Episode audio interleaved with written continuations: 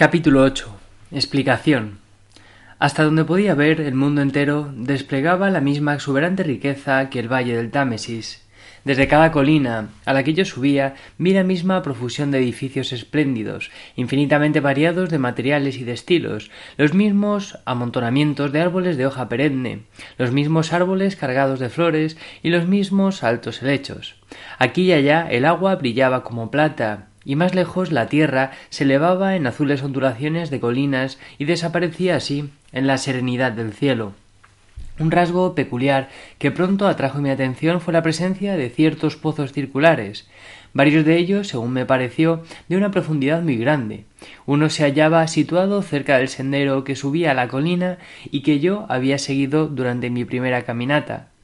Como los otros, estaba bordeado de bronce, curiosamente forjado y protegido de la lluvia por una pequeña cúpula. Sentado sobre el borde de aquellos pozos y escrutando su oscuro fondo, no pude divisar ningún centello de agua, ni conseguir ningún reflejo con la llama de una cerilla, pero en todos ellos oí cierto ruido, un toc toc parecido a la pulsación de alguna enorme máquina, y descubrí por la llama de mis cerillas que una corriente continua de aire soplaba abajo, dentro del hueco de los pozos. Además arrojé un pedazo de papel en el orificio de uno de ellos, y en vez de descender revoloteando lentamente, fue velozmente y se perdió de vista. También, después de un rato, llegué a relacionar aquellos pozos con altas torres que se elevaban aquí y allá sobre las laderas, pues había con frecuencia por encima de ellas esa misma fluctuación que se percibe en un día caluroso sobre una playa abrasada por el sol. Enlazando estas cosas, llegué a la firme presunción de un amplio sistema de ventilación subterránea, cuya verdadera significación me resultaba difícil imaginar. Me incliné al principio a asociarlo con la instalación sanitaria de aquellas gentes. Era una conclusión evidente, pero absolutamente equivocada. Y aquí debo admitir que he aprendido muy poco de desagües, de campañas y de modos de transporte y de comodidades parecidas durante el tiempo de mi estancia en aquel futuro real, en algunas de aquellas visiones de utopía y de los tiempos por venir que he leído, hay una gran cantidad de detalles sobre la construcción, las ordenaciones sociales y demás cosas de este género. Pero aunque tales detalles son bastante fáciles de obtener cuando el mundo entero se haya contenido en la sola imaginación, son por completo inaccesibles para un auténtico viajero mezclado con la realidad como me encontré allí. Imagínense ustedes lo que contaría de Londres un negro recién llegado del África Central al regresar a su tribu, ¿Qué podría él saber de las compañías de ferrocarriles, de los movimientos sociales, del teléfono y el telégrafo, de la compañía de envío de paquetes a domicilio, de los giros postales y de otras cosas parecidas? Sin embargo, nosotros accederíamos, cuando menos, a explicarle esas cosas, incluso de lo que él supiese, ¿qué le haría comprender o creer a su amigo que no hubiese viajado? Piensen, además, qué escasa distancia hay entre un negro y un blanco de nuestro propio tiempo y qué extenso espacio existía entre aquellos seres de la edad de oro y yo. Me daba cuenta de muchas cosas invisibles que contribuían a mi bienestar, pero salvo por una impresión general de organización automática, temo no poder hacerles comprender a ustedes sino muy poco de esa diferencia.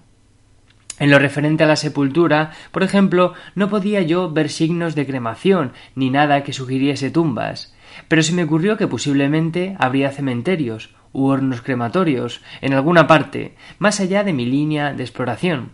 Fue esta, de nuevo, una pregunta que me planteé deliberadamente y mi curiosidad sufrió un completo fracaso al principio con respecto a ese punto. La cosa me desconcertaba y acabé por hacer una observación ulterior que me desconcertó más aún, que no había entre aquella gente ningún ser anciano o achacoso. Debo confesar que la satisfacción que sentí por, por, mi primera teoría de una civilización automática y de una humanidad en decadencia no duró mucho tiempo. Sin embargo, no podía yo imaginar otra, los diversos enormes palacios que había yo explorado eran simples viviendas, grandes salones, comedores y amplios dormitorios. No pude encontrar ni máquinas ni herramientas de ninguna clase. Sin embargo, aquella gente iba vestida con bellos tejidos que deberían necesariamente renovar de vez en cuando, y sus sandalias, aunque sin adornos, eran muestras bastante complejas de labor metálica. De un modo o otro, tales cosas debían ser fabricadas, y aquella gentecilla no revelaba indicio alguno de tendencia creadora. No había tiendas, ni talleres, ni señal ninguna de importaciones entre ellos. Gastaban todo su tiempo en retozar lindamente, en bañarse en el río, en hacerse el amor de una manera semijuguetona, en comer frutas y en dormir. No pude ver cómo se conseguía que las cosas siguieran marchando. Volvamos entonces a la máquina del tiempo. Alguien, no sabía yo quién, la había encerrado en aquel pedestal hueco de la Esfinge Blanca. ¿Por qué? A fe mía no pude imaginármelo. Había también aquellos pozos sin agua, aquellas columnas de aireación. Comprendí que me faltaba una pista. Comprendí. ¿Cómo les explicaría aquello? Supóngase que encuentran ustedes una inscripción con frases aquí y allá en un excelente y claro inglés, e interpoladas con esto otras compuestas de palabras, incluso de letras, absolutamente desconocidas para ustedes. Pues bien, al tercer día de mi visita, así era como se me presentaba el mundo del año 802.701. Ese día también hice una amiga, en cierto modo. Sucedió que cuando yo estaba contemplando a algunos de aquellos seres bañándose en un bajío, uno de ellos sufrió un calambre y empezó a ser arrastrado por el agua. La corriente principal era más bien rápida, aunque no demasiado fuerte para un nadador regular. Les daré a ustedes una idea por tanto, de la extraña imperfección de aquellas criaturas, cuando les diga que ninguna hizo el más leve gesto para intentar salvar al pequeño ser que gritando débilmente se estaba ahogando ante sus ojos. Cuando me di cuenta de ello, me despojé rápidamente de la ropa y vadeando el agua por un sitio más abajo, agarré aquella cosa menuda y la puse a salvo en la orilla. Unas ligeras fricciones en sus miembros la reanimaron pronto y tuve la satisfacción de verla completamente bien antes de separarme de ella. Tenía tan poca estimación por los de su raza que no esperé ninguna gratitud de la muchachita. Sin embargo, en esto me equivocaba. Lo relatado ocurrió por la mañana. Por la tarde encontré a mi mujercilla. Eso supuse que era, cuando regresaba yo hacia mi centro de una exploración. Me recibió con gritos de deleite y me ofreció una gran guirnalda de flores, hecha evidentemente para mí. Aquello impresionó mi imaginación. Era muy posible que se sintiese solo, sea como fuera, hice cuanto pude para mostrar mi reconocimiento por su regalo. Pronto estuvimos sentados juntos bajo un árbol, sosteniendo una conversación compuesta principalmente de sonrisas. La amistad de aquella criatura me afectaba exactamente como puede afectar la de una niña. Nos dábamos flores uno a otro, y ella me besaba las manos. Le besé yo también las suyas. Luego intenté hablar y supe que se llamaba Buena, nombre que a pesar de no saber yo lo que significaba me, pareció en cierto modo muy apropiado. Este fue el comienzo de una extraña amistad que duró una semana y que terminó como les diré. Era ella exactamente parecida a una niña. Quería estar siempre conmigo. Intentaba seguirme por todas partes y en mi viaje siguiente sentí el corazón oprimido teniendo que dejarla al final exhausta y llamándome quejumbrosamente, pues me era preciso conocer a fondo los problemas de aquel mundo. No había llegado, me dije a mí mismo, al futuro para mantener un filtreo en miniatura. Sin embargo, su angustia cuando la dejé era muy grande, sus reproches al separarnos eran a veces frenéticos y creo plenamente que sentí tanta inquietud como consuelo con su afecto. Sin embargo, significaba ella de todos modos un gran alivio para mí. Creí que era un simple cariño infantil el que la hacía apegarse a mí, hasta que fue demasiado tarde. No supe claramente qué pena le había infligido al abandonarla. Hasta entonces no supe tampoco claramente lo que era ella para mí. Pues por estar simplemente en apariencia enamorada de mí, por su manera fútil de mostrar que yo le preocupaba, aquella humana muñequita pronto dio a mi regreso a las proximidades de la Esfinge Blanca casi el sentimiento de la vuelta al hogar y acechaba la aparición de su delicada figurita, blanca y oro, no bien llegada yo a la colina. Por ella supe también que el temor no había desaparecido aún de la tierra. Se mostraba ella bastante intrépida durante el día y tenía una extraña confianza en mí. Pues una vez, en un momento estúpido, le hice muecas amenazadoras y ella se echó a reír simplemente.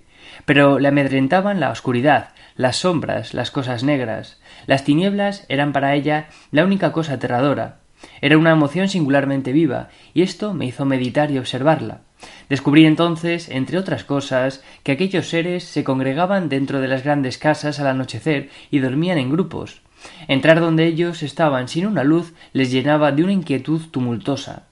Nunca encontré a nadie de puertas afuera o durmiendo solo de puertas adentro, después de ponerse el sol. Sin embargo, fui tan estúpido que no comprendí la lección de ese temor, y pese a la angustia de buena, me obstiné en acostarme apartado de aquellas multitudes adormecidas. Esto le inquietó a ella mucho, pero al final su extraño afecto por mí triunfó, y durante las cinco noches de nuestro conocimiento, incluyendo la última de todas, durmió ella con la cabeza recostada sobre mi brazo. Pero mi relato se me escapa mientras les hablo a ustedes de ella. La noche anterior a su salvación debía despertarme al amanecer. Había estado inquieto, soñando muy desagradablemente que me ahogaba y que unas anémonas de mar me palpaban la cara con sus blancos apéndices. Me desperté sobresaltado, con la extraña sensación de que un animal gris acababa de huir de la habitación. Intenté dormirme de nuevo, pero me sentía desasosegado y a disgusto. Era esa hora incierta y gris en que las cosas acaban de surgir de las tinieblas, cuando todo es incoloro y se recorta con fuerza, aun pareciendo irreal. Me levanté, fui al gran vestíbulo y llegué así hasta las losas de piedra delante del palacio. Tenía intención, haciendo virtud de la necesidad, de contemplar la salida del sol. La luna se ponía, y su luz moribunda y las primeras palideces del alba se mezclaban en una semiclaridad fantasmal. Los arbustos eran de un negro tinta, la tierra de un gris oscuro, el cielo descolorido y triste. Y sobre la colina creía ver unos espectros. En tres ocasiones distintas, mientras escudriñaba la ladera, vi unas figuras blancas. Por dos veces me pareció divisar una criatura solitaria, blanca, con el aspecto de un mono, subiendo más bien rápidamente por la colina, y una vez cerca de las ruinas vi tres de aquellas figuras arrastrando un cuerpo oscuro. Se movían velozmente y no pude ver qué fue de ellas.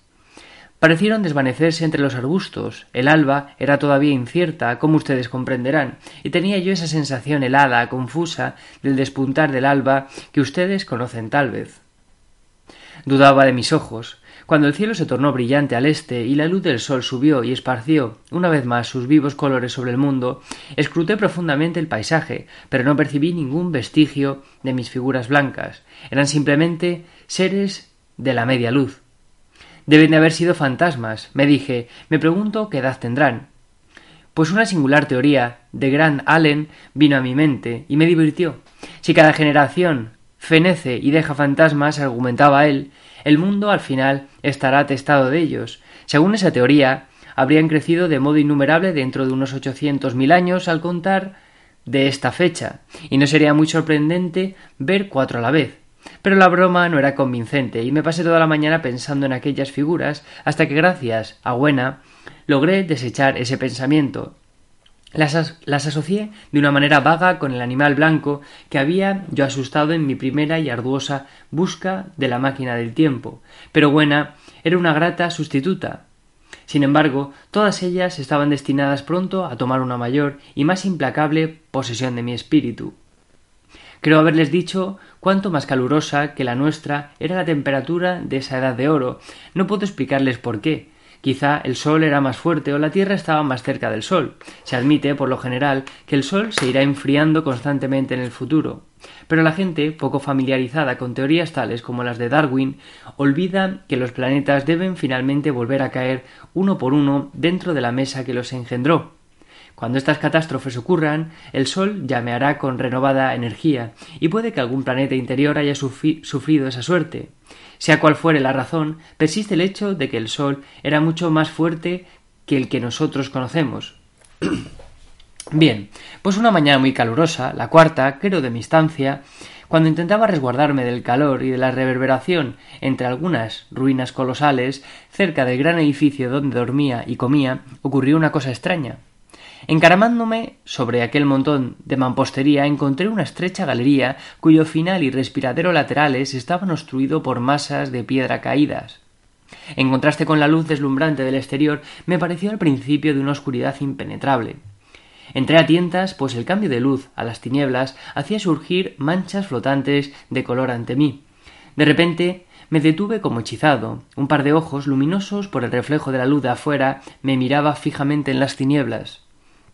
El viejo instintivo terror a las fieras se apoderó nuevamente de mí. Apreté los puños y miré con decisión aquellos brillantes ojos. Luego, el pensamiento de la absoluta seguridad en que la humanidad parecía vivir se apareció a mi mente. Y después recordé aquel extraño terror a las tinieblas. Dominando mi pavor hasta cierto punto, avancé un paso y hablé. Confesaré que mi voz era bronca e insegura. Extendí la mano y toqué algo suave. Inmediatamente los ojos se apartaron y algo blanco huyó rozándome. Me volví con el corazón en la garganta y vi una extraña figurilla de aspecto simiesco sujetándose la cabeza de una manera especial, cruzar corriendo el espacio iluminado por el sol a mi espalda. Chocó contra un bloque de granito, se tambaleó y en un instante se ocultó en la negra sombra bajo un, bajo un montón de escombros de las ruinas. La impresión que recogí de aquel ser fue naturalmente imperfecta, pero sé que era de un blanco desvaído y que tenía unos ojos grandes y extraños de un color rojo grisáceo y también unos cabellos muy rubios que le caían por la espalda. Pero como digo, se movió con demasiada rapidez para que pudiese verle con claridad. No puedo, no puedo siquiera decir si corría a cuatro pies o tan solo manteniendo sus antebrazos muy bajos. Después de unos instantes de detención, le seguí hasta el segundo montón de ruinas. No pude encontrarle al principio, pero después de un rato entre la profunda oscuridad llegué a una de aquellas aberturas redondas y parecidas a un pozo de que ya les he hablado a ustedes, semiobstruida por una columna derribada. Un pensamiento repentino vino a mi mente. ¿Podría aquella cosa haber desaparecido por dicha abertura abajo? Encendí una cerilla y mirando hasta el fondo vi agitarse una pequeña y blanca criatura con unos ojos brillantes que me miraban fijamente. Esto me hizo estremecer. Aquel ser se asemejaba a una araña humana. Descendía por la pared, y divisé ahora por primera vez una serie de soportes y de asas de metal formando una especie de escala que se hundía en la abertura. Entonces la llama me quemó los dedos y la solté, apagándose al caer, y cuando encendí otra el pequeño monstruo había desaparecido. No sé cuánto tiempo permanecí mirando el interior de aquel pozo. Necesité un rato para conseguir convencerme a mí mismo de que aquella cosa entrevista era un ser humano. Pero poco a poco la verdad se abrió paso en mí, el hombre no había seguido siendo una especie única, sino que se había diferenciado en dos animales distintos. Las graciosas criaturas del mundo superior no eran los únicos descendientes de nuestra generación, sino que aquel ser pálido, repugnante, nocturno, que había pasado fugazmente ante mí, era también el heredero de todas las edades. Pensé en las columnas de aireación y en mi teoría de una ventilación subterránea. Empecé a sospechar su verdadera importancia. ¿Y qué viene a hacer, me pregunté, este lemur en mi esquema de una organización perfectamente equilibrada? ¿Qué relación podría tener con la indolente serenidad de los habitantes del mundo superior? ¿Y qué se ocultaba debajo de aquello en el fondo de aquel pozo? Me senté sobre el borde diciéndome que en cualquier caso no había nada que temer, y que debía yo bajar allí para solucionar mis apuros. Y al mismo tiempo me aterraba en absoluto bajar. Mientras vacilaba, dos de los bellos seres del mundo superior llegaron corriendo en su amoroso juego desde la luz del sol hasta la sombra. El varón perseguía a la hembra, arrojándole flores en su huida. Parecieron angustiados de encontrarme con mi brazo apoyado contra la columna caída y escrutando el pozo. Al parecer estaba mal considerado el fijarse en aquellas aberturas, pues cuando señalé esta junto a la cual estaba yo e intenté dirigirles una pregunta sobre ello en su lengua, se mostraron más angustiados aún y se dieron la vuelta, pero les interesaban mis cerillas y encendí unas cuantas para divertirlos. Intenté de nuevo preguntarles sobre el pozo y fracasé otra vez. Por eso los dejé enseguida a fin de ir en busca de buena y ver qué podía sonsacarle. Pero mi mente estaba ya trastornada, mis conjeturas e impresiones se deslizaban y enfocaban hacia una nueva interpretación.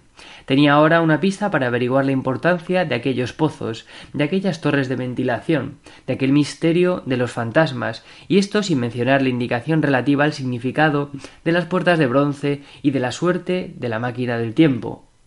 Y muy vagamente hallé una sugerencia acerca de la solución del problema económico que me había desconcertado. He aquí mi nuevo punto de vista. Evidentemente, aquella segunda especie humana era subterránea. Había en especial tres detalles que me hacían creer que sus raras apariciones sobre el suelo eran la consecuencia de una larga y continuada costumbre de vivir bajo tierra. En primer lugar, estaba el aspecto lívido común a la mayoría de los animales que viven prolongadamente en la oscuridad. El pez blanco de las grutas de Kentucky, por ejemplo, Luego, aquellos grandes ojos, con su facultad de reflejar la luz, son rasgos comunes en los seres nocturnos, según lo demuestran el búho y el gato. y por último aquel patente desconcierto a la luz del sol y aquella apresurada y sin embargo torpe huida hacia la oscura sombra y aquella postura tan particular de la cabeza mientras estaba la luz todo esto reforzaba la teoría de una extrema sensibilidad de la retina bajo mis pies por lo tanto la tierra debía estar inmensamente socavada y aquellos socavones eran la vivienda de la nueva raza la presencia de tubos de ventilación y de los pozos a lo largo de las laderas de la colina, por todas partes en realidad, excepto a lo largo del valle por donde corría el río, revelaba cuán universales eran sus ramificaciones. No era muy natural entonces suponer que era en aquel mundo subterráneo donde se hacía el trabajo necesario para la comodidad de la raza que vivía a la luz del sol. La explicación era tan plausible que la acepté inmediatamente y llegué hasta imaginar el porqué de aquella diferenciación de la especie humana. Me atrevo a creer que prevén ustedes la hechura de mi teoría, aunque pronto comprendí por mí mismo cuán alejada estaba de la verdad. Al principio, procediendo conforme a los problemas de nuestra propia época, me parecía claro como la luz del día que la extensión gradual de aquellas actuales diferencias meramente temporales y sociales entre el capitalista y el trabajador era la clave de la situación entera. Sin duda les parecerá a ustedes un tanto grotesco y, disparatadamente increíble, y sin embargo, aún ahora existen circunstancias que señalan ese camino. Hay una tendencia a utilizar el espacio subterráneo para los fines menos decorativos de la, civilización. Hay, por ejemplo, en Londres el metro, hay los nuevos tranvías eléctricos, hay pasos subterráneos, talleres y restaurantes subterráneos que aumentan y se multiplican. Evidentemente, pensé, esta tendencia ha crecido hasta el punto que la industria ha perdido gradualmente su derecho de existencia al aire libre. Quiero decir que se había extendido cada vez más profundamente y cada vez en más y más amplias fábricas subterráneas, consumiendo una cantidad de tiempo sin cesar creciente, hasta que al final Aún hoy día es que un obrero del East End no vive en condiciones de tal modo artificiales que prácticamente está separado de la superficie natural de la Tierra. Además, la tendencia exclusiva de la gente rica, debida sin duda al creciente refinamiento de su educación y al amplio abismo en un aumento entre ella y la ruda violencia de la gente pobre, la lleva ya a acotar en su interés considerables partes de la superficie del país, en los alrededores de Londres, por ejemplo, tal vez la mitad de los lugares más hermosos están cerrados a la intrusión, y ese mismo abismo creciente que se debe a los procedimientos más largos y costosos de la educación superior y a las crecientes facilidades y tentaciones por parte de los ricos hará que cada vez sea menos frecuente el intercambio entre las clases y el ascenso en la posición social por matrimonios entre ellas, que retrasa actualmente la división de nuestra especie a lo largo de líneas de estratificación social. De modo que, al final, sobre el suelo, habremos de tener a los poseedores, buscando el placer, el bienestar y la belleza, y debajo del suelo a los no poseedores. Los obreros se adaptan continuamente a las condiciones de su trabajo. Una vez allí, tuvieron sin duda que pagar un canon nada reducido por la ventilación de sus cavernas, y si se negaban, los mataban de hambre o los asfixiaban para hacerles pagar los atrasos.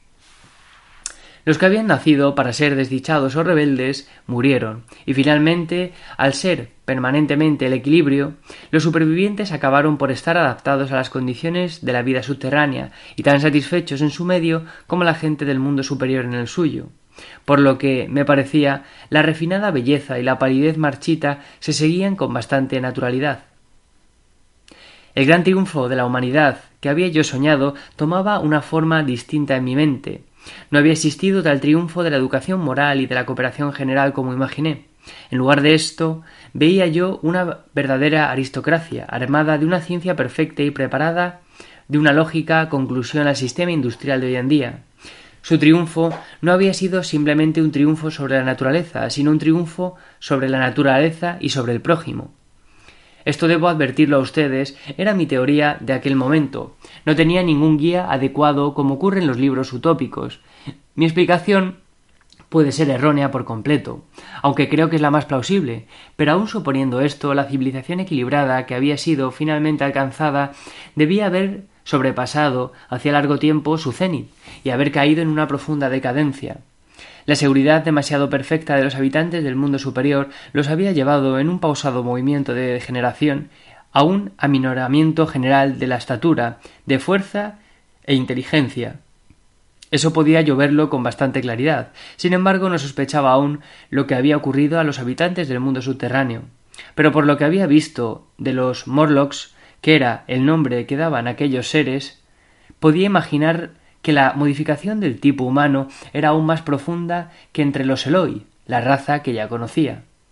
Entonces tuve unas dudas fastidiosas respecto a los Morlocks. ¿Por qué habían cogido mi máquina del tiempo?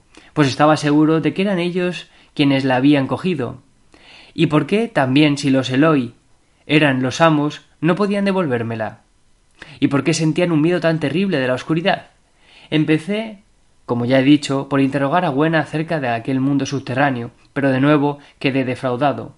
Al principio no comprendió mis preguntas y luego se negó a contestarlas. Se estremecía como si el tema le fuera insoportable. Y cuando la presioné, quizá un poco bruscamente, se deshizo en llanto.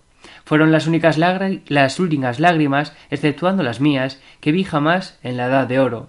Viéndolas, Cesé de molestarla sobre los Morlocks y me dediqué a borrar de los ojos de Buena aquellas muestras de su herencia humana.